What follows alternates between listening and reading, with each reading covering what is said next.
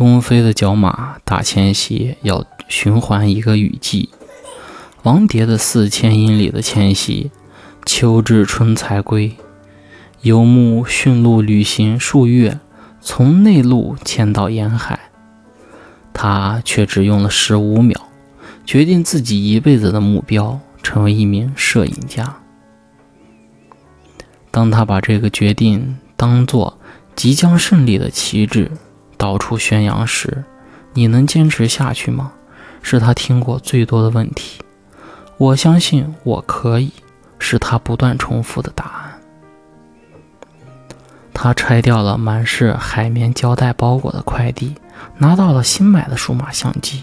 兴头上的他，把天边安眠的云、杯里沉浮的茶叶、伫立思考的大树，都装进了这个黑色的小盒子里。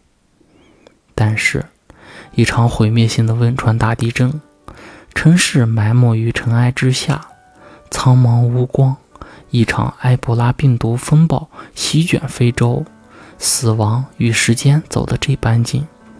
一艘名叫“东方之星”的巨轮在海底沉眠，长江上的风吹得那么凛冽。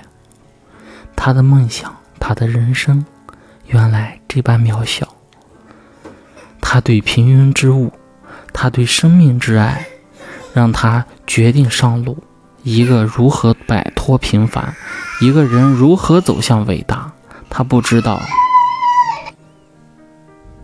但是他看到了多年后那座屹立不倒之城。尘埃已去，熠熠生辉。他远赴非洲，尼罗的水浮沉着泥沙与希望。他靠近长江之边，温暖的水打湿了脚掌。蜿蜒的河啊，流过四川之境，流入宽广之海，流进尼罗之域。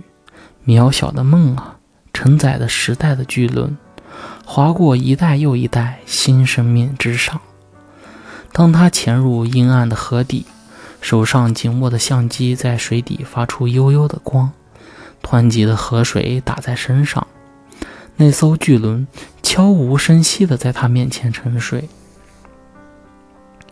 他看见涂着白漆的舱门，甲板上有静默哀悼的鱼群，蓝色的船底埋在了泥沙之中。当他走进古老的非洲，尼罗河畔的妇女谈笑风生，热闹的集市里，孩子跑街窜巷。这片生生不息的乐土，当他看见那座重建之城，新楼与高厦，人来人往，车水马龙，人们应当看到了吗？人们应当看到了。